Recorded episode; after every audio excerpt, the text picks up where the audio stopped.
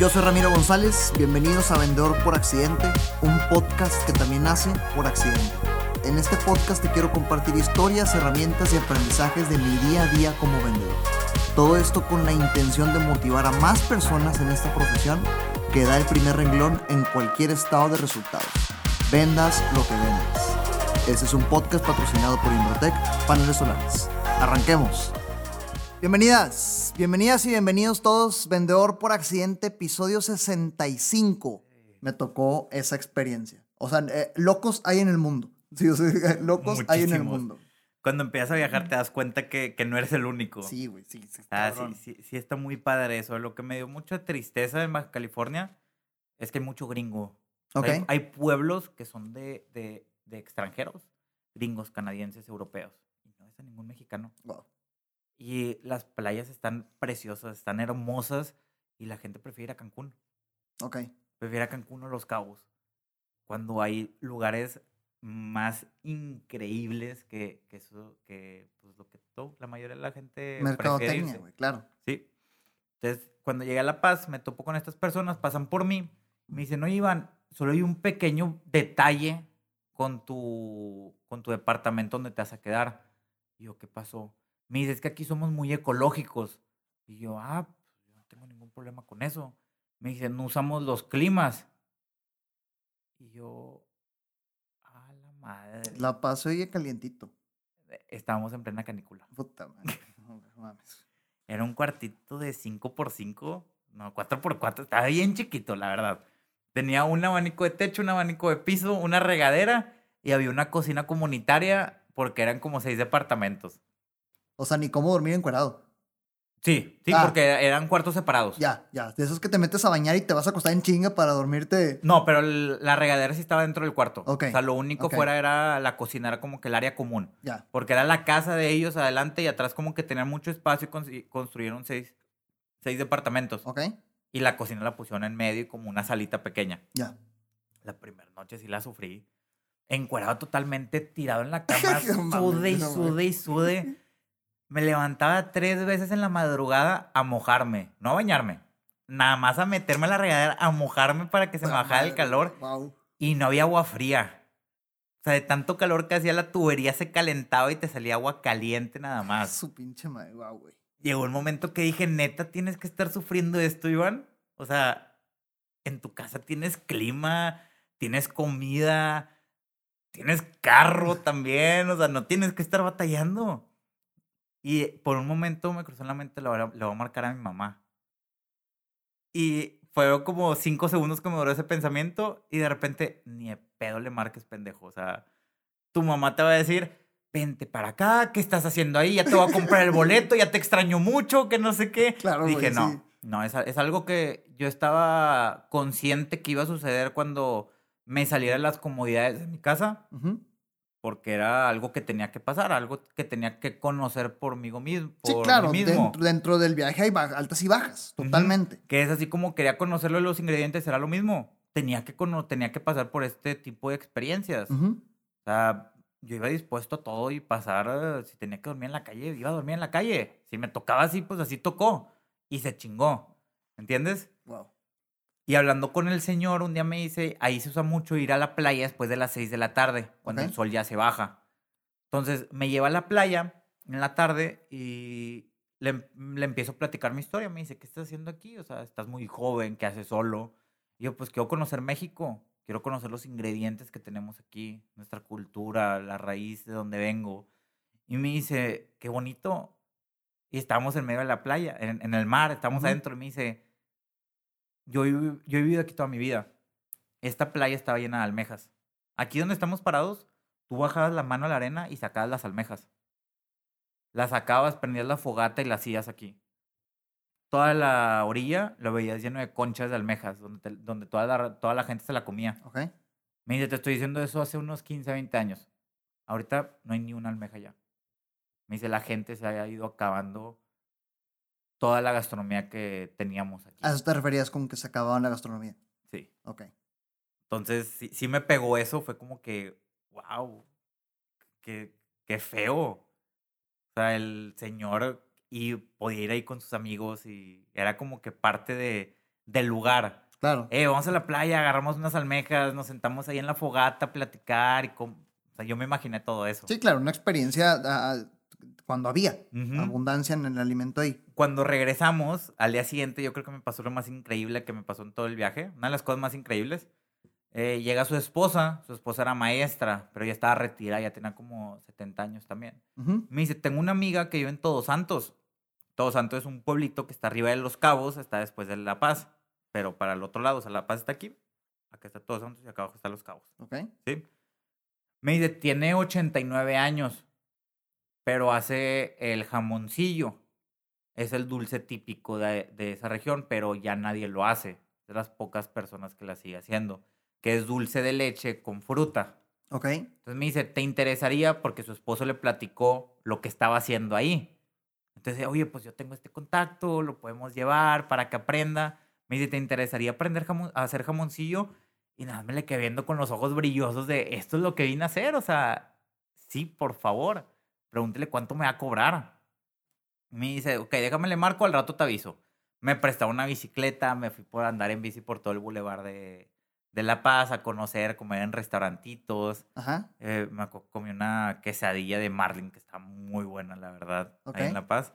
Ya regreso en la noche y me dice, oye, y hablé con ella, que mañana nos ve allá, que nada más compres los ingredientes que necesitas. Y yo, "Pero, pues yo no sé qué ingredientes necesito, o sea, Pues sí, claro, güey. O sea, es, es yo no lo sé hacer.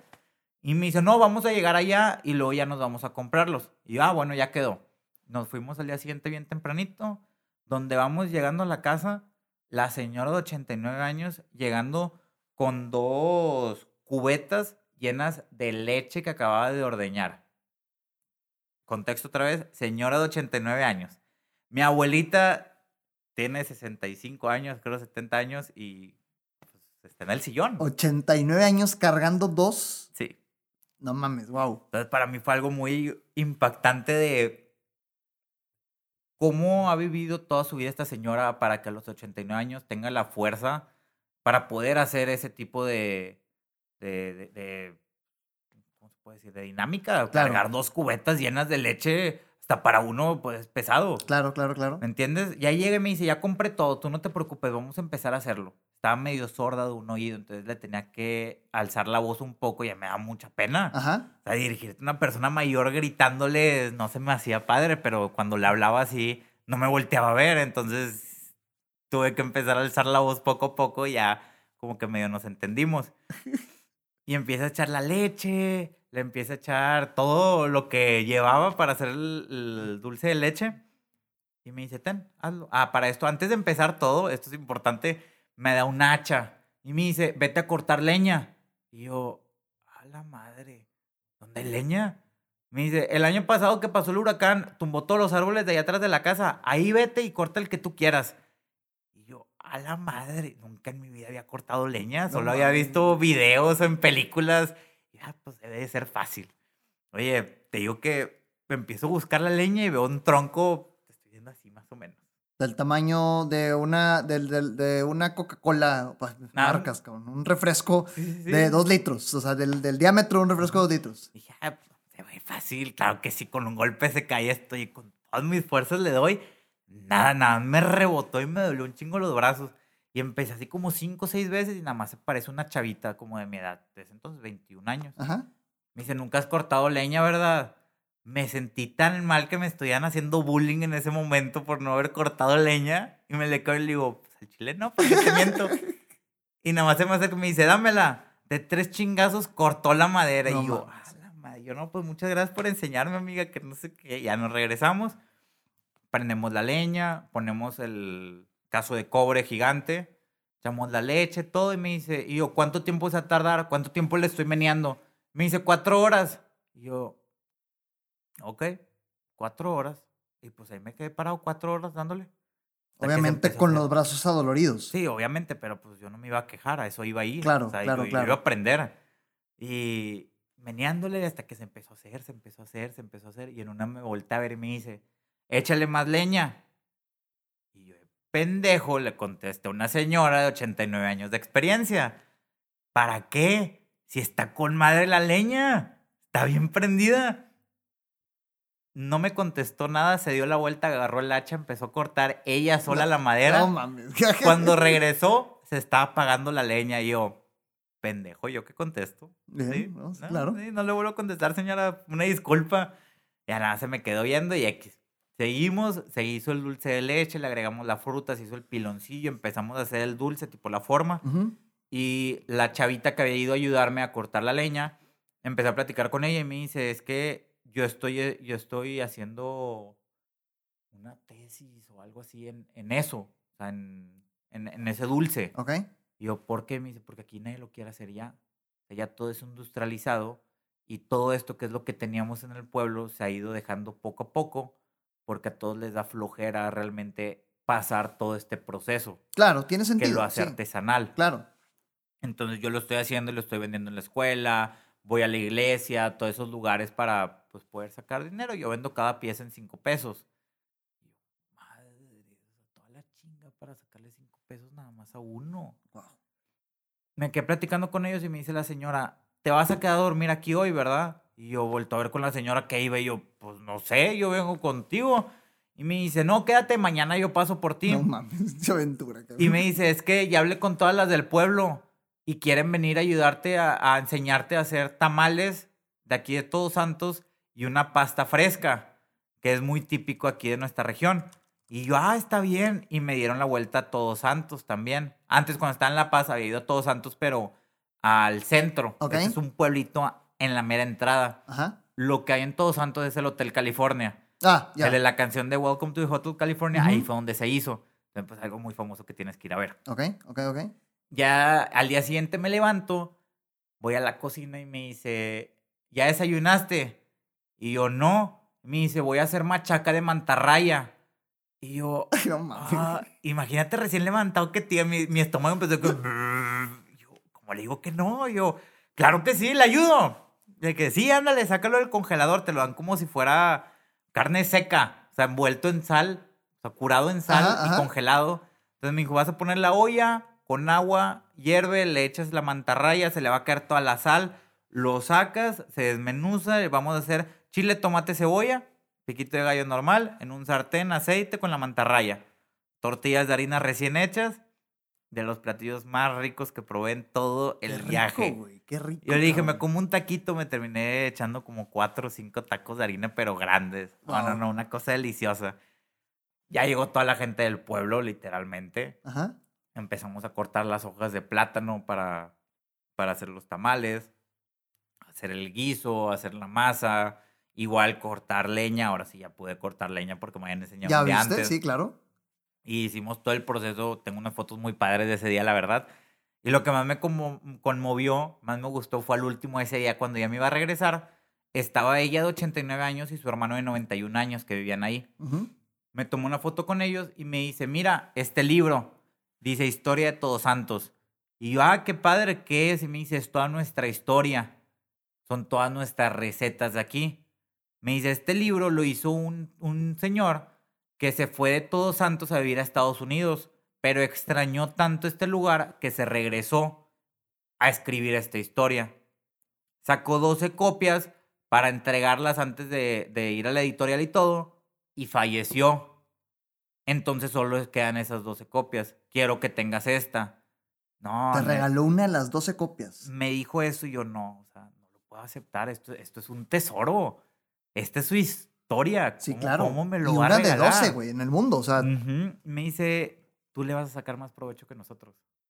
Por favor, quédatelo. fíjate, o sea, cómo toda la aventura te llevó A, ese esa experiencia que apenas va empezando el viaje. Sí. Wow. La señora, no, no tuve palabras. O sea, los abracé a los dos, les dije muchísimas gracias. ¿En serio quieren que me lo quede? Y me dicen, sí. Wow. Sabemos que le vas a dar más uso tú que nosotros. Wow. Te va a servir más a ti y espero que uses nuestras recetas. Y yo, ay, cabrón, es una responsabilidad muy grande esto, la verdad. Agarré el libro y nos regresamos para La Paz. De La Paz, después de haber vivido eso, ya que regresé a La Paz, dije, ya no tengo nada que hacer aquí. Ok. O sea, ok. ya no hay nada que pueda aprender aquí, me tengo que ir. Y estaba planeando en comprar un vuelo de La Paz a Monterrey. Ok. Y habló con mi papá y me dice, ya estás ahí, mijito, ve cómo más le puedes hacer. En vez de irte en avión. Y yo, es que no mames.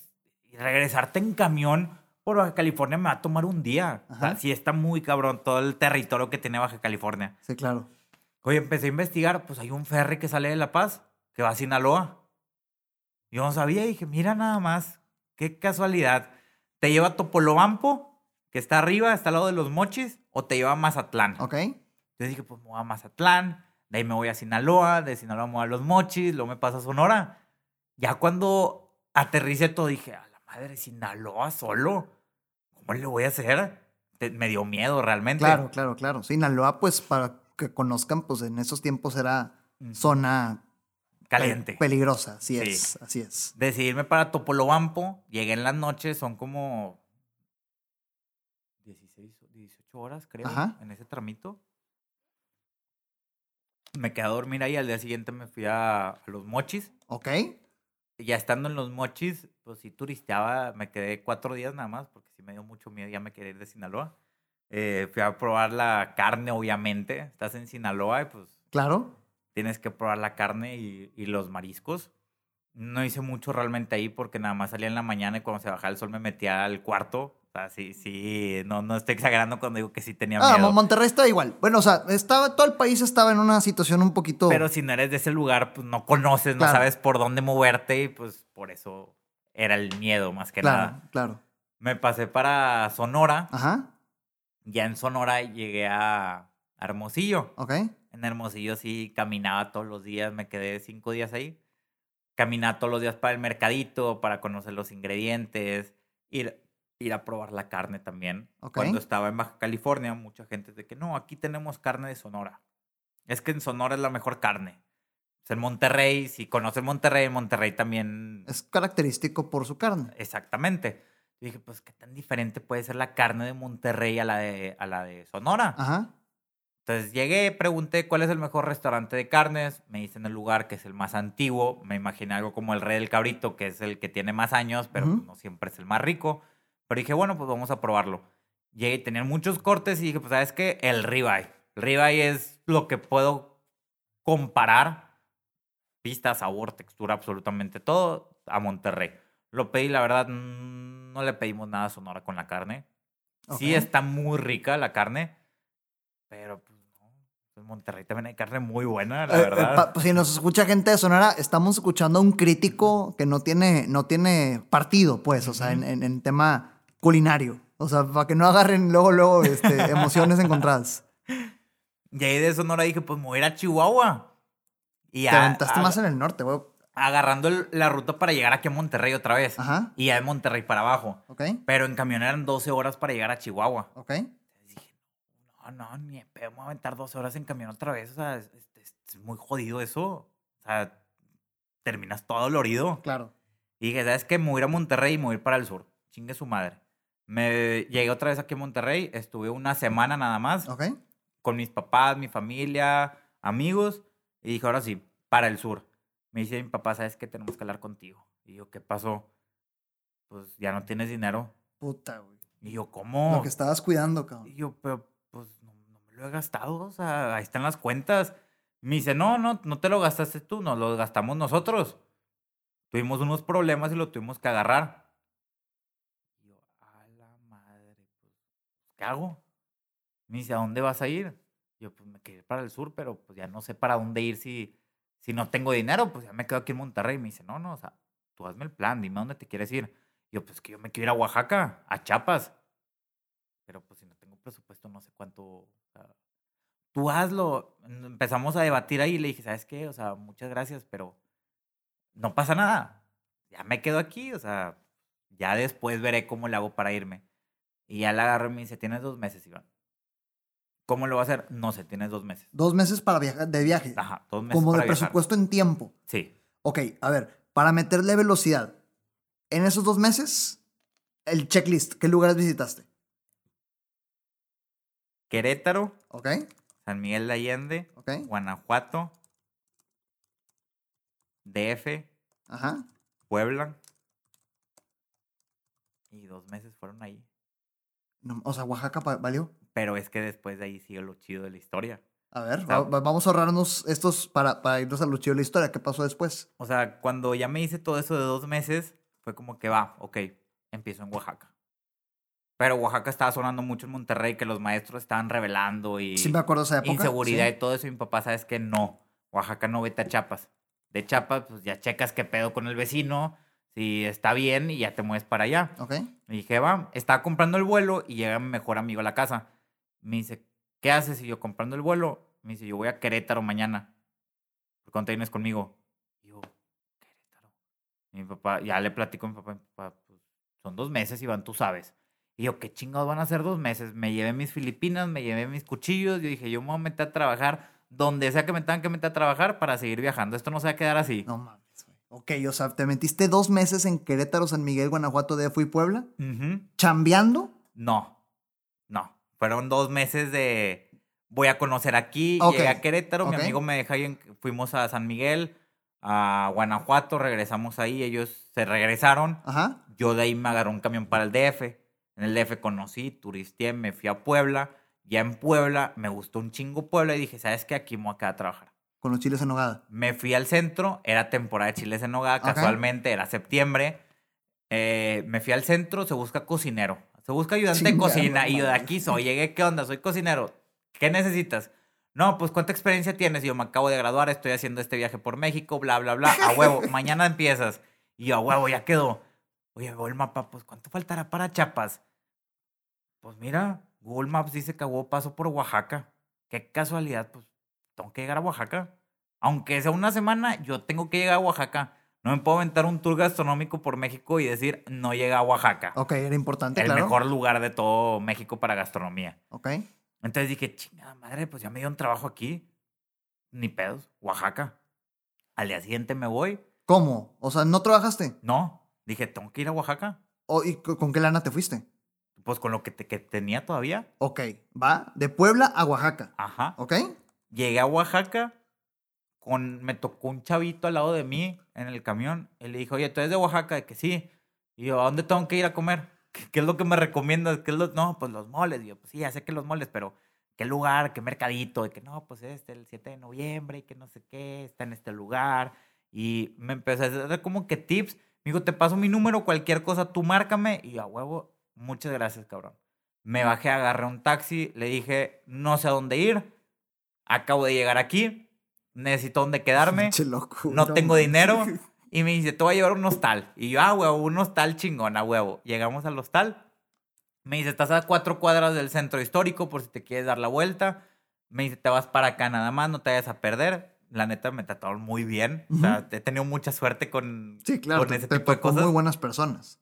Llegué al hostal, dejé mi maleta, dejé todo, me fui a caminar al centro, me metí a comer en un restaurante muy bueno, la verdad, comí mole amarillo, nunca había comido mole amarillo, no sabía que existía el mole amarillo, fue como que a huevo, por eso vine a Oaxaca. Wow. Empecé en Instagram, hashtag Oaxaca, a ver qué me salía. Oye, un chavito que subía un chingo de cosas de Oaxaca, me parece cada rato, cada rato, se llama Oaxaca. Un gran amigo, si me llegas a escuchar, te mando muchos saludos hasta Oaxaca. Ok, qué honor. Lo veo y decido enviarle un mensaje. Me presento. Hola, buenas noches, mucho gusto. Mi nombre es Iván Ochoa, soy de Monterrey, me acabo de graduar, estoy viajando por México, he hecho este viaje. Fui aquí, aquí, aquí, aquí, aquí, le empecé a decir toda la lista. Quiero aprender la gastronomía mexicana, etcétera. Todo, todo, todo, todo. Oye, pues me contesta. No mames.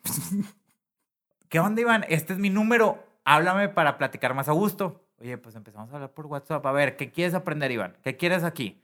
Y yo, pues, quiero saber si me puedes dar algún tip, recomendar algún lugar a dónde ir, tipo, para conocer. Me dice, ya estás, mañana voy a, a este restaurante, uno de los más chingones de allá, que ahorita se me olvidó el nombre, una disculpa. Tengo Ahorita- muchos nombres en la cabeza. Eh, resulta que él era el influencer número uno de Oaxaca. Entonces, O sea, que le escribiste un mensaje directo con suficientes eh, seguidores y aún así te peló. Estuvo muy chingón eso. Pero yo no sabía nada de eso. Claro. Hasta el día siguiente voy con él. Me dice, ¿sabes que voy a hacer unas fotos aquí en este restaurante? Y yo, ¿fotos? Ah, ok. Y ya sale el chef, lo saluda, todísima madre. Fue el chef que ganó en, en Top Chef en México hace la primera edición, Ok. que es de Oaxaca. Eh, empiezan, empiezan a traer los platos y yo, a la madre, ¿qué es esto? O sea, ¿qué, a esto vine? Claro. ¿Me entiendes? Y me dice, oye, antes de que se me olvide, nos fuimos a otro restaurante, me llevó a tres restaurantes ese día. En el tercer restaurante me dice, oye, antes de que se me olvide, a las 5 de la tarde tienes una entrevista con la chef Pilar. Y yo, ¿chef Pilar? Me dice, ¿no sabes quién es o qué? Y yo, sí, claro que sí, es una chef investigadora de Oaxaca, cocinera tradicional oaxaqueña, tiene, ahorita tiene 27 años ya con su restaurante. Y yo, ¿cómo? Y me dice, sí, tienes una entrevista con ella. Y yo, ¿para qué? Me dice, pues para trabajar. Y yo, para trabajar. Pero pues yo nada más quería turismo. ¿Quieres o no? Le digo que no entonces. Y yo, no, no, no, claro que me voy. Ya me dice que ya son las, ya son las 4.50, que no se te haga tarde. Y yo, güey, no sé dónde está. O sea, no, conozco esto, güey. Me dice, ay, Iván, mira, agarra esta calle para acá, bla, bla, bla. Llega al restaurante, me presento, sale la chef. A ver, cuéntame tu historia. Y yo, ¿qué historia? Pues me dijo Mar, así se llama el chavo, que te preguntara tu historia, que me iba a enamorar de ti. Y yo, ok, pues me imagino que la historia de mi viaje que estoy haciendo, pues yo quiero pensar que sí, me dice, y ya le empiezo a platicar todo. Y nada más se queda con la boca abierta. Y lo único, lo único que salió de su boca fue, tú solo. Por eso digo, pues, ¿cuánto dije pinche loco, güey, en este episodio, güey? No mames, o sea. ¿Y cuántos años tienes? Y yo, 21. 21 años. Me dice, ¿sabes la cantidad de jóvenes de tu edad que les vale madre lo que tú estás haciendo ahorita? Y yo, pues sí, pero yo no soy como todos. O sea, a mí sí me interesan mis raíces, de dónde vengo. Soy cocinero y me debe de importar eso para poder cocinar. A huevo. Si no, pues estoy, estoy cocinando sin pasión realmente. Me dice, ok, ¿cuántos días te quedan aquí en Oaxaca? Estuve a punto de contestarle, me quedan cuatro días, chef. Y me dice, para saber si estoy trabajo, estoy prácticas. Y yo, no, pues yo creo que como unos dos meses. Y me dice, ah, bueno, va a ser mi asistente personal. Y yo, ok, ¿y qué hago? Y me dice, yo doy clases a extranjeros. Entonces llegan los extranjeros a mi casa, me los llevo al mercadito, les enseño todas las variedades distintas que tenemos aquí de frutas, verduras, ingredientes, lo que tú quieras. Compramos los ingredientes que van a ser para la clase, cocinamos en mi casa, les doy una cata de mezcal en lo que tú montas los platos, comemos, lavas al último y se acabó. Y aparte tengo mi restaurante. Y aparte probete, güey. Obviamente te gustabas de todo. Y ella era chef, es chef investigadora. entonces viaja a los pueblitos de Oaxaca. Su pinche madre. Entonces la primera semana me dice, cada el domingo y yo, pues creo que voy a trabajar, chef. o sea, no sé. Y me dice, no, los domingos cerramos aquí porque el domingo es familiar. O sea, hubo muchos años que trabajé y me perdí los domingos con mi familia. Entonces los domingos son sagrados para mí. Pero este domingo voy a ir a Sachila. Y yo, ¿qué es Sachila, chef? Me dice, es un pueblo. ¿No has investigado qué? yo, sí, sí, chef, sí investigado, ¿Cómo te explico que vengo de, que me, unos cholos y, Me dice, ¿quieres ir entonces? ¿No tienes nada que hacer? Y yo, pues no tengo nada que hacer, chef. Claro que quiero ir. no mames, wow, wow. Oye, nos vamos al tour para contarte rápido se va una, una chava que era de mi... estaba más grande que yo, pero pues más joven que la chef, obviamente, que es amiga de la chef y es fotógrafa.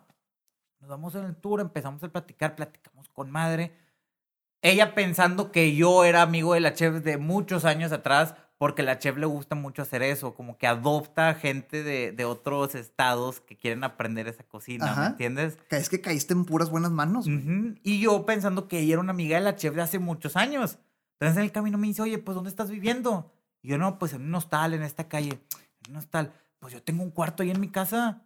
Si quieres, pues te lo rento. O sea, es un cuartito, lo uso de estudio, pero pues puedo sacar las cosas y lo pongo en la sala y pues tiene un sillón ahí si te quieres acostar. Y yo, ok, no, pues sí me interesa. claro que sí. Le dije, no, pues estamos platicando. Pasa el viaje, todo el rollo, regresamos como a los tres días. Dije, al chile ya no puedo vivir en un hostal. ya, ya me tengo que cambiar ahora sí.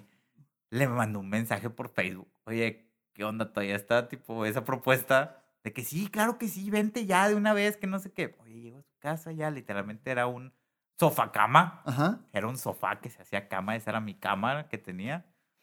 Después empezamos a platicar más, más, más, más y más.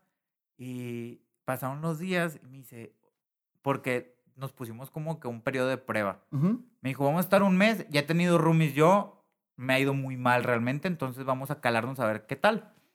Y yo, no, pues a huevo, yo la neta, pues la experiencia que he tenido con roomies ha sido buena, pero pues vamos a ver qué rollo. Pasa un mes, nos vemos en la noche, porque pues yo salía bien tarde, para ese entonces ya estaba de asistente de la chef y aparte terminando me iba al restaurante a cocinar. Ok, ok. Entonces pues estaba todo el día ocupado y a llegar en la noche me echaba un mezcalito. Dato interesante, yo no tomaba antes de este viaje, cuando llegué a Oaxaca empecé a tomar mezcal. Wow. Entonces llegaba en la noche, me echaba mi mezcalito, me echaba un cigarrito, me escuchaba a mi roomie, salía, platicamos. Me dice ese día, oye, ¿sabes qué? Eres el mejor roomie que he tenido. Y yo, neta, me dice, no mames, no estás en todo el puto día. Te levantas bien temprano para bañarte, irte a trabajar y llegas bien tarde cuando yo ya estoy dormida. O sea, es lo que todo mundo quiere en un roomie. No haces fiestas, no te desvelas. Y yo, pues no mames, no tengo tiempo, o sea, qué pinche hora. Claro, güey. Mi día de descanso me la pasaba acostado sin hacer nada, literalmente viendo series o investigando a ver qué más iba a hacer. Esos dos meses se convierten en seis meses en Oaxaca. Se iban a acercar la fecha de los dos meses y el esposo de la chef se me acerca y me dice, ya van los dos meses, Iván, ¿qué rollo? Te vas a quedar, te vas a ir. Y era por noviembre, iba a ser, no era octubre, noviembre, era octubre.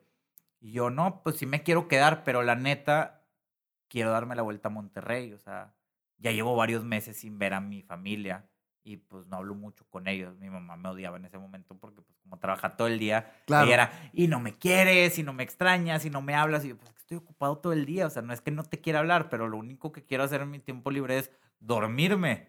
Claro. O sea, salgo del trabajo y llego y me duermo y se chingó, no pienso en absolutamente nada más. Te quiero mucho, te extraño, pero pues no lo hago adrede, ¿me entiendes? Entonces me pegó mucho eso que mi mamá me, me haya estado diciendo muy constantemente de no me quieres, no me extrañas, etcétera. Dije, pues quiero ir a ver a mi familia, ya la extraño. Me dice, Iván, en el momento que tú decidiste hacer este viaje, pues sabías que ibas a sacrificar cosas. Este es uno de los sacrificios que tienes que hacer realmente si quieres seguir aprendiendo. Y yo, a la madre. ¿Cuánto tiempo, para este punto, cuánto tiempo llevabas fuera? Desde el día uno en Tijuana. Llevaba cinco meses. Cinco meses. Sí, cinco meses creo. ¿Ok? Se, ok. ¿Pasa eso? ¿Cuánto tiempo pasa para que se, para que se acabe el viaje? O sea, que, ¿en, qué, ¿en qué parte del viaje estamos? Y en la final, Ok. prácticamente en lo final del viaje. Ok. De, después de esa parte ya se alargó un chingo, ¿verdad? Tú síguele, tú síguele. síguele Ok, yo ok. para que la gente sepa que, eh, que cuánto falta. Es importante eh, Ok, ok. este, el tiempo. Perfecto. Ya estando en Oaxaca me hice eso, me pega un chingo, la verdad. Y fue como que, pues sí, güey, esto es la cocina. Esto es estar en una cocina realmente y querer aprender y querer ser grande algún día. Tienes que dejar que te negren. Claro. En palabras bonitas, se Sí, podría decir. Sí, claro. Y me dice, noviembre es fecha fuerte, se viene Día de Muertos. Día de Muertos es más fuerte que Navidad. Y yo, "Ay, Fue la primera vez que experimenté un Día de Muertos fuera de Monterrey y es una fiesta increíble. En otras partes donde sí se festeja. Sí, si tienen la oportunidad de ir a Oaxaca, se los recomiendo totalmente. De las mejores experiencias del mundo. Ujú. Oaxaca, 2 de noviembre. Me quedo ahí, pasa noviembre, pasa Día de Muertos, pasa diciembre. En diciembre me pega un chingo, obviamente. El 24 de diciembre lo pasé con la chef, me invitó a su casa con su familia y otros cocineros que estábamos ahí, que éramos de fuera de Oaxaca. Ok. Entonces nos acogió como una familia. Estoy agradecido totalmente con esa chef. Y me empieza a hablar toda mi familia en la noche. Yo me salgo de la casa, está chillando de chingada madre. Yo quiero estar con ellos. O sea, es la primera vez que no paso Navidad con mi familia y sí me pegó mucho. Se acerca año nuevo. Yo le digo, che, me quiero ir. Me dice, trabajo, Iván. Pasan varias cositas que como que me desagradan un poco dentro del restaurante. Ya están usando mucho. No usando, pero pues yo siempre les decía, úsenme. O sea, yo quiero aprender. Entonces lo que necesito. No, si fuiste un instrumento mientras se pudo. Entonces llegó un punto que dije, no mames, ¿sí está valiendo la pena realmente? Perderme esta, est- estas cosas de, de la vida. Y le dije, empecé a ver su agenda y le dije, chef, su última fecha de clases es el 28, no el 29, y sus clases empiezan el 5.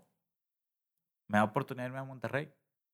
Y me dice, ¿seguro? Y yo, sí, chef, aquí está. Vete a Monterrey, no hay pedo. Pues llegué a Monterrey de sorpresa, nadie sabía que venía. Obviamente nada más le dije a mi papá para que pasara por mí porque no tenía dinero para, No para estar aquí en. Monterrey. Les doy la sorpresa, todo chingón. Me regreso a Oaxaca. Para febrero fue como un... ¿Qué estoy haciendo? Ya no, ya no viajaba. Sí, claro, te metiste cuatro meses en Oaxaca. Seis meses. No, sí, claro, güey, claro, ok. O sea, ya no viajaba. O sea, viajar me refiero, o sea, ya no salía a los pueblitos tan siquiera. Ok, ya o tenía sea, mis amigos, pero ya estaba muy metido en el restaurante solamente. ya tenías tu vida en Oaxaca. Y un día un amigo me dice, me, me dice, oye, eh, se fue a vivir a Playa del Carmen. Me dice, vente a Playa del Carmen. Y hablo con mi roomie y le digo, oye, ¿me llevarías a Playa del Carmen? Me dice, no, mentira, perdón, te confundí, así no empezó todo. Llegó un día en la noche, bien estresado, me eché mi mezcalito con mi cigarra, estaba mi roomie y le dije, quiero que me lean las cartas. Traigo ganas de que me lean las cartas. Y me dice, vámonos a Catemaco. Y yo, ¿qué chingados es Catemaco? Y me dice, Veracruz, la sede de los brujos a nivel mundial. Y yo, al Chile me llevarías a Catemaco. Sí, vámonos. Vámonos el otro fin de semana. Y yo, neta, ¿pero qué chingados voy a hacer en el trabajo? Pues arréglatelas el otro fin de semana, nos vamos. Y yo, en la madre, pues vámonos a Catemaco. Oye, ya viendo todo, me habla mi amigo, me dice, oye, vente a Playa del Carmen. Le digo, oye, vamos a Playa del Carmen. Vamos a aventarnos el tour. Vamos a aventarnos el tour hasta Playa del Carmen. Y yo, a huevo, claro que jalo, pues voy a tener que renunciar. Entonces, como que volvió a, ren- a renacer esa chispa de, De viajero. ajá, claro. de seguir aprendiendo. Ok. Hablo con la chef, estoy muy agradecido con ella. La verdad, me enseñó demasiadas cosas, pero dije, ya es momento de que siga. Mm, Llegué a Veracruz, a Catemaco. Ok. De Catemaco me fui para Tabasco. De Tabasco para Campeche. De Campeche para Mérida. De Mérida para Cancún. Cancún, Playa del Carmen. Y nos regresamos. Y vamos a pasar por Chiapas. No pudimos llegar porque unos cosas que nos pasaron en el viaje que pagamos de más y nos aventamos unos tours que no debíamos de aventarnos y gastamos mucho Sí, dinero y nos claro. quedamos sin lana literalmente. Ya cuando regreso a Oaxaca digo, ¿sabes qué? Es tiempo de irme a Monterrey. Me regreso a Monterrey, empiezo mi... No, me contratan en un restaurante de hamburguesas, Ribeye Burger se llamaba. Ok.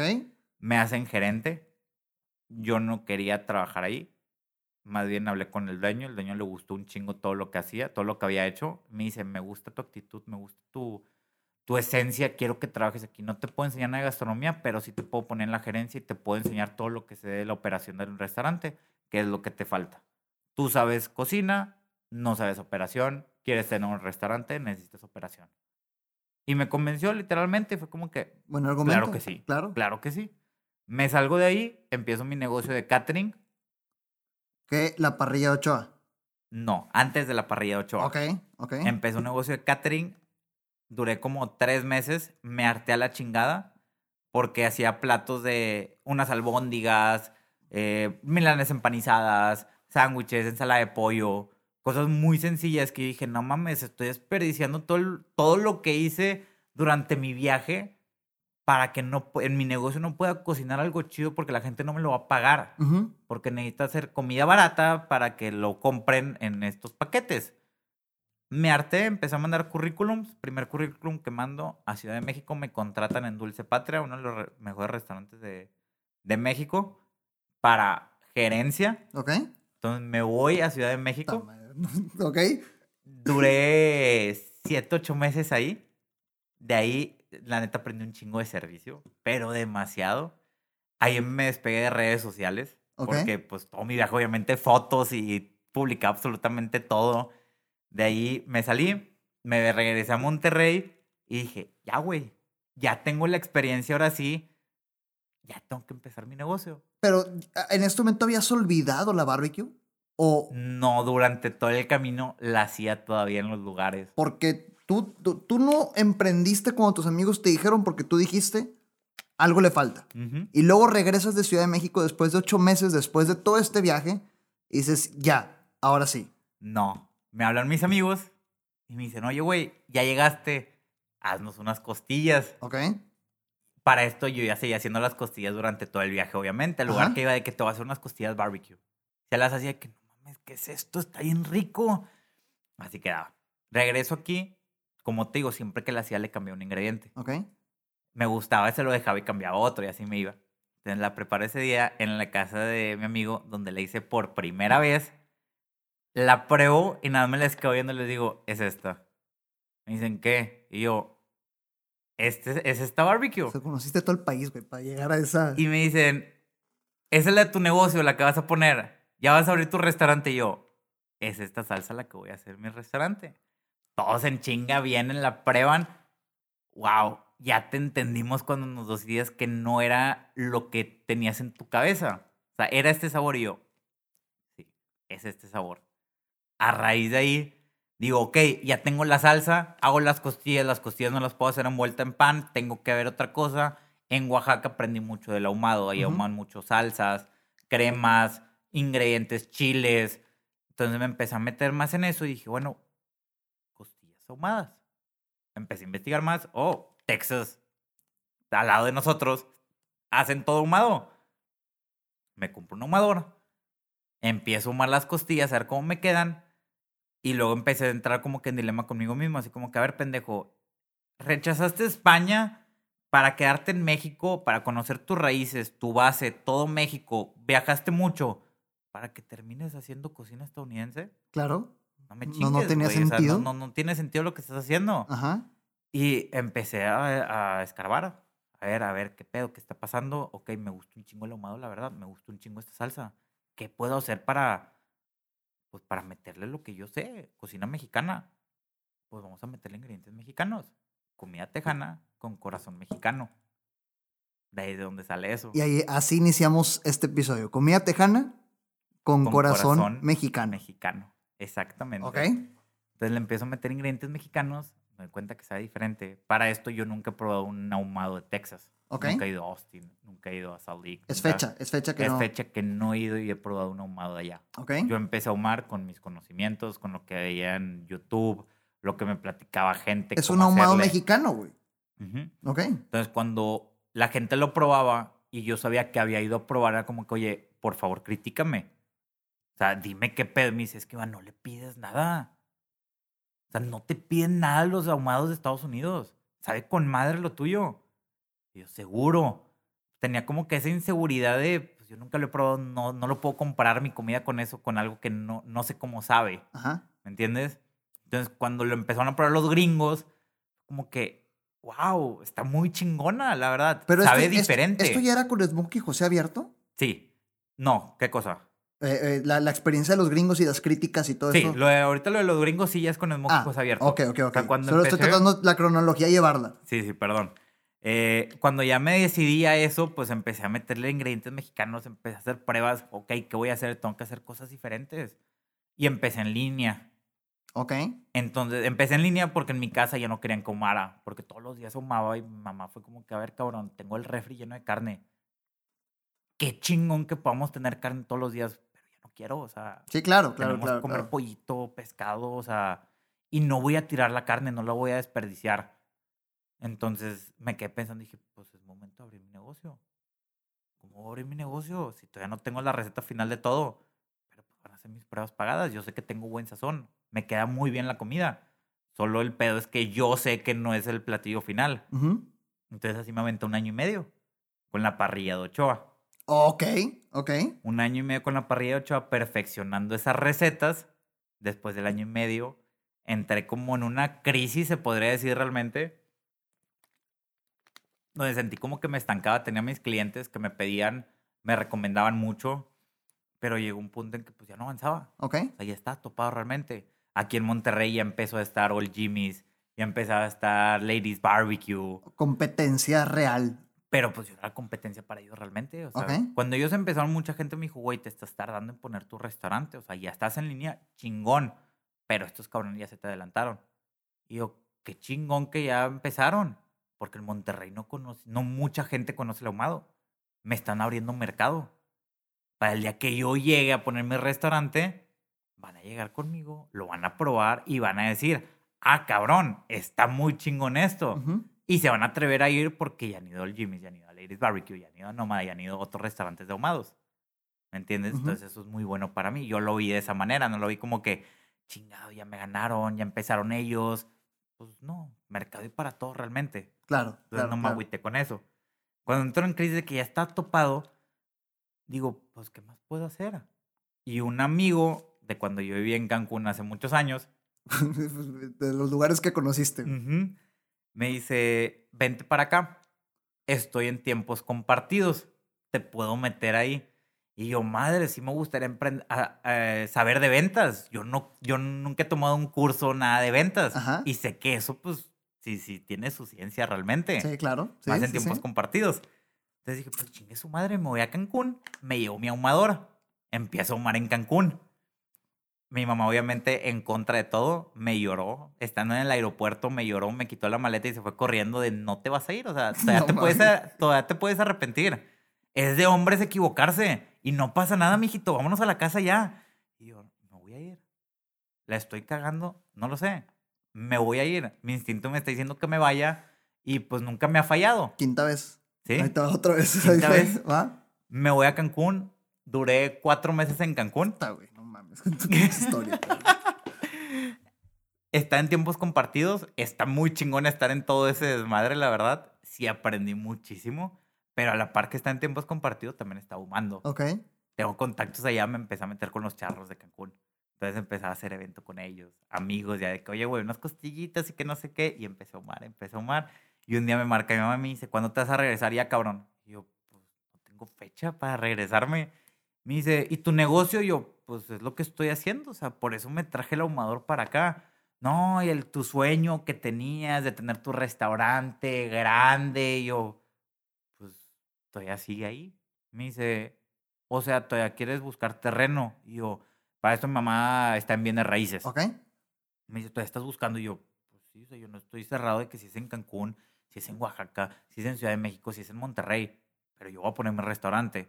Al día siguiente me marcó mi dije, te acabo de conseguir este terreno. Velo y me manda fotos. Y era el terreno que yo me imaginaba en mis sueños. O sea, cuando yo imaginaba mi restaurante, era un terreno así como ese, Ok. literalmente. Y me dice, pues ahí está. Y yo, no, hombre, va a estar la renta bien cara. Resulta que la, que la renta era accesible. Está en un punto muy bueno en la ciudad, en Santiago, que es, eh, los que no conocen, es en el sur de, de Monterrey, en la carretera nacional. Ajá. Eh, era miércoles, me dice, pero acaba de ir un arquitecto a verlo. Entonces eh, tienes hasta el sábado para decidirte, para dar el enganche, tipo la separación. Y yo, ¿cómo? Me dice, ya vente. Y yo, no, pues dame un día para pensarlo, o sea, tranquilízate. Ese en el trabajo no pude hacer nada, o sea, nada más en mi Sí, mente era como estar que pensando, cabrón. mi Claro. restaurante, mi restaurante, este pedo, este pedo, este pedo. Ya a mi casa marca mi papá y me dice, ¿ya pensaste bien? O sea, no la estés cagando, ya vente a Monterrey. Yo, es que necesito saber si tiene agua, si tiene luz, si tiene drenaje el terreno, o sea, no sé nada. Pues vente para que lo veas. Pues chingué su madre, renuncié, agarré mis cosas, me vine a Monterrey, llegué, me fui directo a ese terreno, le marqué a uno de mis mejores amigos. Le dije, necesito que me acompañes a ver esto. Y me dice, ¿cómo estás en Monterrey? Yo, acabo de llegar, pasa por mí, güey, llévame para acá. Llegué, me abrieron la puerta, lo vi y dije, es este. Nada más así, es este. El lugar perfecto, tamaño increíble. Obviamente tenías que arreglar unas cosas, pero Claro, era el lugar. Empecé con todo eso. Le habló otro amigo que es uno de mis socios ahorita, Ajá. de Carlos Arriola Ok. me llevó mucho con él desde la Facu. Entonces yo quería su punto de vista porque pues, es muy bueno en eso, el cabrón. Ok. Me dice, ¿cómo estás en Monterrey? Y yo, sí, güey, paso este pedo, bla, bla, bla, ya voy a abrir mi restaurante ahora sí, después ya de irme a Cancún, todo el rollo. Me dice, va, vamos a vernos. Nos vemos, empezamos a platicar, yo rebotando ideas con él, así como que, vato, dime si estoy loco realmente o si se puede hacer esto. Tipo, ¿cómo empiezo? Nunca he puesto un restaurante, no sé qué va primero, qué va después y la madre. Y después de dos días estar platicando con eso, me dice, oye, cabrón, ¿lo vas a hacer solo o quieres socio? Y yo, madre, qué directo, güey, al chile. Le digo, la neta, honestamente, no sé. No estoy en contra de tener un socio. No sé si necesito un socio ahorita. Gracias por decirme. La verdad, te voy a tomar a consideración. Ajá. O sea, se aprecia. Ya cuando veo números y todo el rollo, fue como, ¿sabes qué? Tú tomas la palabra. Si quiero un socio, quisiera alguien como tú. Mi idea de tener un socio es alguien que esté conmigo en la chinga. Alguien que esté conmigo en la operación. alguien que sude sangre igual que yo. Claro, que le duele la creación. Ujú, No alguien que ponga dinero nada más y esté estirando la mano y, eh, mi dinero. No, es que la pandemia, güey. Me vale más la pandemia. ¿Dónde está mi dinero? Yo quería alguien que estuviera conmigo y supiera el porqué de cada cosa y estar luchando día con día para ir un escaloncito más a través del tiempo. Ajá. Oye, empezamos ya con todo, pues nos damos cuenta que no sé hacer con la lana. Entonces, la, de un tercer socio, mi papá siempre me dijo, no te recomiendo tener socio. Si llegas a tener socio, fíjate muy bien con quién. Es un matrimonio. Eso- esas fueron sus palabras. Es, un matrimonio. Ahorita lo estoy viviendo yo precisamente con quien estoy en un negocio, este, es un matrimonio. Ujú. Me dice, fíjate muy bien nada más, ten mucho cuidado. Entonces, nuestro tercer socio ahorita que tenemos es este Daichi. Yo lo conocí hace mucho tiempo también. Y él ya tenía historia con él de que quería poner algo. Él me decía, vamos a hacer algo, güey. Vamos a hacer algo. Él estudia administración, negocios. Tiene experiencia en esto de los restaurantes realmente. Ujú. Y siempre, la última vez que me dijo de poner algo fue antes de que yo me fuera a Cancún. Ok. Antes de que yo me fuera a Cancún me dice, ya vamos a poner algo. Consigo un terreno en Centrito. Vamos a ponernos ahí. Vamos a hacer algo ya, cabrón. Y me voy a Cancún. Entonces regreso y se me prende el foco y fue como que, pues, voy a hablar con él, a ver qué onda. Ya había platicado con él y ya me lo había recordado. Me dice, ¿cómo conseguiste tu socio? Pero cagado. Y yo, no, pues, es un amigo de la Facu, así pasó. Me dice, qué cabrón, güey. Yo te dije primero. La neta me hubiera encantado estar contigo. Y yo, chingada madre. Me dice, pero pues bueno, no pasa nada. Si llegas a ocupar a alguien, güey, pues aquí estoy. Entonces voy con él, le platico y me dice, claro que sí, güey. O sea, claro que le entro. Bien. Sí. Entonces, ya estamos los tres juntos. Ellos dos no se conocían. Ok. Entonces, y los dos tienen como que un carácter muy fuerte. Entonces dije, madre, pues yo no tengo pedos con ellos, pero no sé si ellos van a tener pedos entre ellos.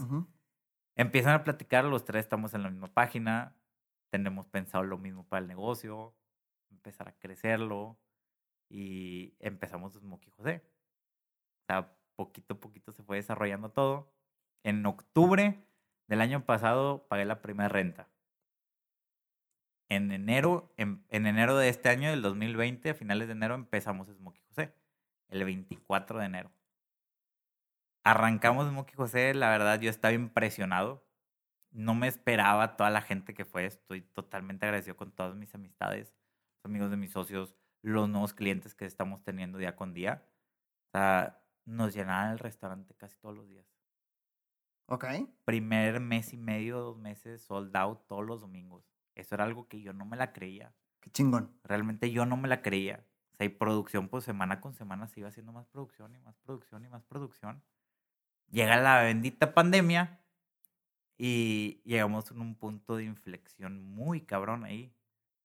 Porque yo no me quería ir del, del terreno. Claro. Yo no me quería ir de Santiago. Yo dije, güey, yo vine a poner todas las piedritas que están en el piso. Yo ayudé a poner el pinche drenaje.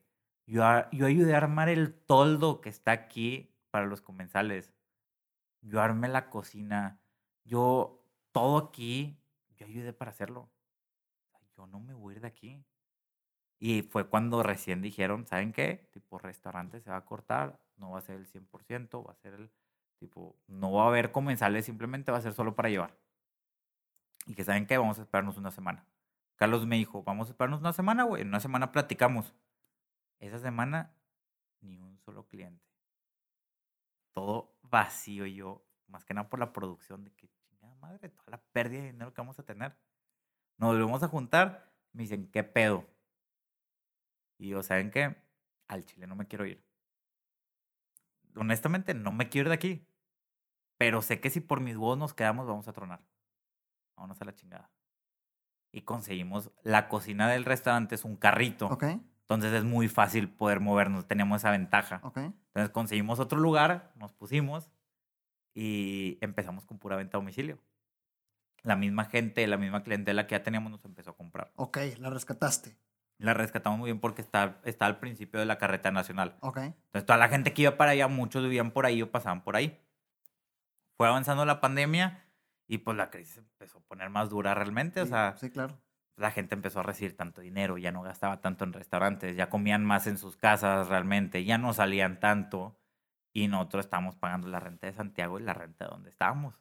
Entonces nos empezó a pegar y duro, estábamos al día, prácticamente de, pues pedos, güey, esta semana no nos vamos a pagar. No hay, ni pedos a darle, a seguirle. Salimos para las compras, salimos a darle, güey, ni pedos. Y así nos la llevamos un buen rato de la pandemia ya llegó un punto que ya no me sentía a gusto realmente. Iba sin ganas. Mi cocina lo usaban para guardar todas sus cosas. Todo lo que estaba ahí estaba guardado en la cocina, en el carrito. Yo llegaba y no me sentía a gusto ya. Me gustaba estar ahí, el lugar, nada. Y en septiembre, en agosto, el último de agosto, el 31, fue, si no me equivoco, lunes. Ok y el primero de septiembre era martes. El martes abríamos ahí. Y les hablamos el martes en la mañana y les dije, ¿qué onda, güey? Voy a ir a hacer producción. Al Chile ya no quiero estar aquí. Lo, Carlos y Day chinga, ¿sabes qué? Vamos a ver qué onda para movernos. Seguros, vamos a ver qué onda. En ese día movimos todo, movimos el carrito para allá. No, ese día no abrimos. Al día siguiente, miércoles, nos ayudó un amigo para mover el carrito para Santiago otra vez. Para esto había pasado como un huracán en Monterrey. El toldo se nos había caído de Santiago. Ok, o sea, regresaron al, terreno 1. Ajá, al terreno 1. Se había caído el, el, nuestro toldo para los comensales. Estaba lleno, era como un bosque nuestro terreno ya. Sí, güey, descuidado. descuidado totalmente. Y cuando abrimos, tenemos que abrir el sábado. A la madre es miércoles, güey. Ya está el carrito. Pues a chingarle. Jueves vamos a ver qué peor con el toldo. Oye, ¿sabes que Las piezas no quedan. Nos hicieron un paro, nos llevaron unas piezas que necesitábamos, no entraban. No eran del tamaño. Ah, la madre, no, pues te las puedo hacer. ¿Para cuándo las tienes? Para el sábado en la mañana. Las necesito el viernes, a la hora que quieras, pero el viernes. Carlos, que se dedica a las redes sociales de ahí del restaurante, güey, sube la foto ya. El sábado regresamos. No voy a subir foto hasta que el toldo no esté arriba. Venga tu madre. Viernes, 8 de la noche, llegan con las piezas, güey. Chingado, güey. No, fue un mundo de gente ayudarnos realmente. Estamos muy agradecidos con eso. Siempre hemos tenido amistades que van a ayudarnos cuando más lo necesitamos. Nos ayudaron a subir el toldo. Se quedaron ese día, digo, se quedaron porque yo me fui a la una de la mañana porque ya no podía. Yo ese día me puse a hacer producción del restaurante, acomodar mi cocina, ayudar con el toldo a la una, una y media dije, ¿saben qué? Yo ya me voy. Mañana tengo que venir. Abrimos a la una de la tarde y ya va a llegar gente. Entonces, adiós. Ellos se quedaron hasta las cuatro arreglando todo. Al día siguiente ya llegamos y empezó a llegar la gente. Abrimos a la una, a la una llegó el primer cliente. Y así empezó, empezó, empezó. No, no como antes de la pandemia, porque obviamente tenemos que tener 30% de capacidad y las medidas y todo pero la gente poco a poco iba sabiendo que ya estamos de regreso ahí en Santiago. Y llegamos al presente. Y llegamos al presente. Y nos conocimos el pasado 16 de noviembre. Su pinche madre, güey. Es, es, no sé cuánto dura, vaya a durar este episodio. Yo, creo que hace tres episodios o cuatro rompimos récord del episodio más largo de Vendedor por accidente. Creo que este ya se llevó la barda. Pero era imposible meter Toda tu historia, güey. Todo el viaje en México, güey. ¿Qué pedo? ¡Wow! Pasó por muchas cosas para llegar aquí, la verdad. ¡Wow! y el punto que decíamos de los gringos cuando van me gusta mucho. Porque me dicen de que, oye, llegó un gringo. Me brillan los ojos. O sea, no que sean mis clientes favoritos, pero sé que ellos están muy acostumbrados a probar eso. Pero mira, si el puro sabor ya te está vendiendo el puro marketing de cocina tejana con corazón mexicano ya vende, esta historia vende. Esta historia vende y por eso te, yo quería que la contaras. A mí me la contaste en 30 minutos en aquel entonces, ahorita me enteré de ya todo, me enteré de, los, de los cholos y de, y de los 90 kilos cargando y no sé qué tanto, o sea, me enteré todo, pero las historias venden. Y es importante que la gente entienda cómo cuando sin ciencia, simplemente con corazón, este, vende. Y me quedo con el aprendizaje de las cinco veces que fuiste terco. Sí, sí, son cinco veces que no, no, porque no, porque no. Y mira, o sea, wow. Ahora, yo, sabía, yo sabía desde un principio que Para llegar al punto en el que estoy ahorita, que todavía me falta, pero demasiado para lo que quiero de mi vida realmente, yo sabía que tenía que empezar de esa manera. De esa manera me refiero a... Chingale. Ahora, Hay un por- dicho, ese dicho te lo quiero decir, nada más para Ajá, rápido, ajá, ajá. porque me dio en mi vida, que mi mamá me lo dijo desde muy chiquito. Me dice, para saber mandar hay que saber hacer. Si tú no sabes hacer las cosas, no puedes mandar a alguien a que las haga. Totalmente de acuerdo. sí. Porque tú le puedes decir a alguien barre, pero si tú no sabes barrer, para ti va a estar bien que haya barrido de esa manera. Sí. No le puedes decir nada porque tú no lo sabes hacer. Entonces, pues yo sé que tenía que aprender muchísimas cosas y me falta muchísimo por aprender todavía, pero pues ya, ya puedo aplicar muchas cosas que he aprendido, en, que la he cagado obviamente, que de experiencias de todo en mi restaurante. Y ahora, para terminar, porque ya la historia, ya con eso, yo creo que cerramos muy bien con, con, con todo el, el- el- la onda que te aventaste con la pandemia y que regresaste del todo abajo y demás. Dos cosas. Primero, ¿por qué Smokey José? Empezó el... ah, empezamos a discutir del nombre. Ajá. La parrilla de Ochoa yo no se la quería dejar. Porque la parrilla de Ochoa la empecé yo solo. Esto yo no lo estoy empezando solo. Ok, se, se entiende el punto O compartido sea, de socios. sí. este, este negocio de Smokey José lo hace. Pues todas las personas que han tenido contacto conmigo, yo creo, de todo mi viaje por México, desde mis estudios, que han influido en mí para hacer una receta, que me han dado una crítica para ser mejor persona. Ujú. ¿Me entiendes? Entonces dije, pues hay que ponerle otro nombre. Yo quiero algo mexicano, pero que también se dé a entender que es comida tejana. Ok. O sea, empezamos a investigar. Carlos tiene un contacto que, que desarrolla eso, o sea, nombres, eh, tipografías. Pues, pues vamos con él, güey, a ver cuánto nos cobra, a ver qué nos puede hacer. Y nos mandaron una lista, pero gigantesca. Había uno que me gustaba mucho que es Huckleberry. Ok. Es una historia. Entonces yo nunca la había leído, la leí y fue como que, güey, pues no tiene mucho que ver con el ahumado, pero el nombre está muy chido, Huckleberry. Ajá. Lo pones en un restaurante, vamos a Huckleberry, está chido. Pero fue como que, güey, no toda la gente habla inglés. Mándasela a uno de tus contactos que no habla inglés, escríbeselo y que te lo manden voice note. Y lo hicimos y la raza es de que, güey, ¿qué chingados es eso? ¿Cómo se, cómo se dice? Sí, claro, claro, claro. Y fue como que, ¿sabes qué? Tachado. Y nos mandaron varias opciones y de repente, Smokey José. Smokey José, obviamente se entiende que... Entiendo la combinación tejana mexicana, eh, o En- sea, Smokey José. Porque yo les decía a ellos, es que hay mucho Smokey Joe, Smokey Billy. Se usa mucho allá en Texas para poner el nombre a- al, al ahumado. Quiero algo así, fue Smokey José. Mucha, me ha ido gente que me dice, pero es que José no es de, no es de México, es, es de Sí, no Arabia y que o no sea, sé qué. Y yo, Sí. pues, está bien, güey, pero para mí representa México. O sea, y, no es algo de hacer de menos al nombre de José porque es México. No, Se entiende. se entiende perfectamente que es por México. Smokey, estamos hablando de los Estados Unidos, Texas, y José representa a todo México. Entonces, los platillos que hay adentro, pues todos tienen un toque mexicano, absolutamente todos. Y tenemos tacos también, que es un gancho muy cabrón para la gente. Tengo que, tengo que ir a probar los tacos. Sí, Probé ya la, la, la, la, la, la barbecue. Tengo, que ir a probar los tacos. Pero en fin, para finalizar. Smokey José ya me quedó claro. Bien, ya todos entendemos lo que hay detrás de, de, de, de una historia que vende. Es lo que quería que compartieras. Gracias por la historia y gracias por, por, por compartirla a todas las personas que, que se llevan más de un solo aprendizaje. Porque si ya quieren conocer México y saber qué venden, pues nada más de que le den este, eh, de vuelta al episodio desde Tijuana hasta Catemaco y Oaxaca y Playa del Carmen. O sea, que te aventaste, ¿sí? Eh, pero además la historia atrás de, de, de- de- toda esta venta, porque esta historia vende y se me hace que sí le vamos a llamar, si tú estás de acuerdo, este, ahorita discutimos cómo le llamamos, pero me gusta, o sea, el tema de que his- la historia vende, ¿verdad?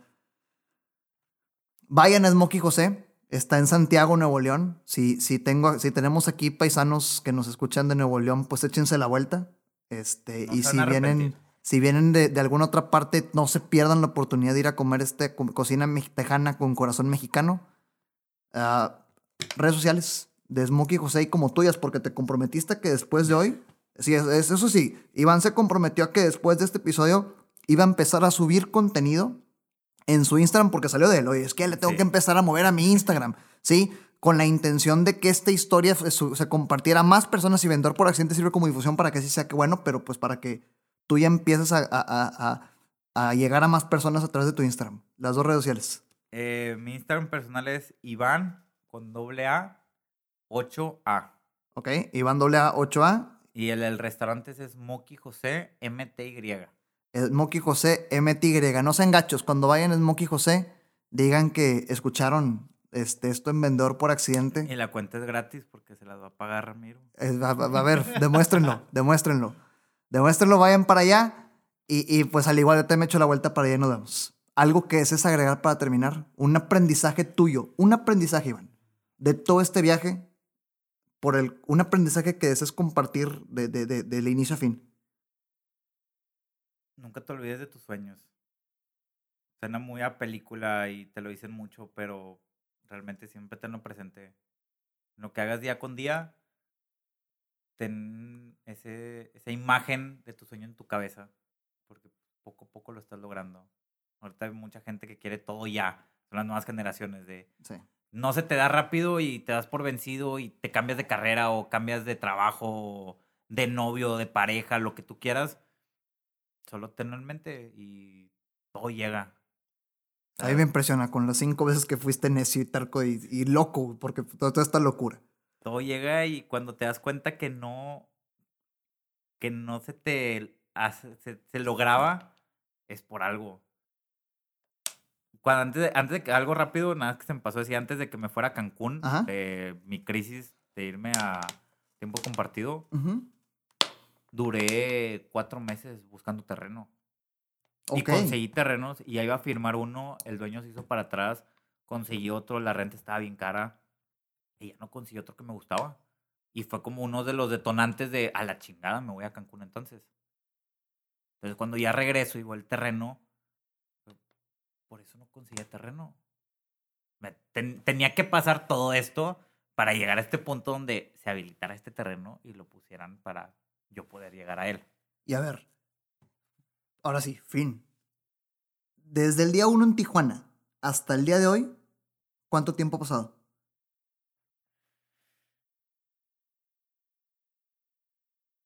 ¿Cinco años? ¿Cinco años? Muy ¿Cinco bien. Así suenan entonces cinco años, un viaje por casi toda la República, porque nos ahorramos varios lugares, ¿sí?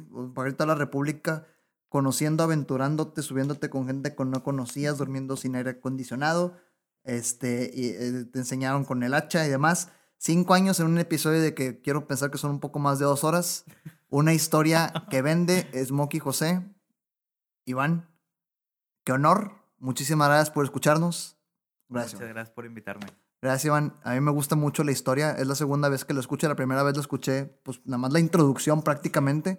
Ahorita ya la escuché completa y estoy seguro que a más de una persona le va a inspirar a, a contar historias que vendan, porque esta es una de ellas. Muchísimas gracias. Este es un podcast patrocinado por Imbrotec Paneles Solares. Síguenos en redes sociales como arroba Imbrotec. Recuerda que nada de lo que escuchaste aquí sirve de algo si no lo ejecutas. Gracias por escucharme, comparte para llegar y motivar a más personas. Sígueme en redes sociales como arroba Ram González en Facebook, Instagram, YouTube y LinkedIn.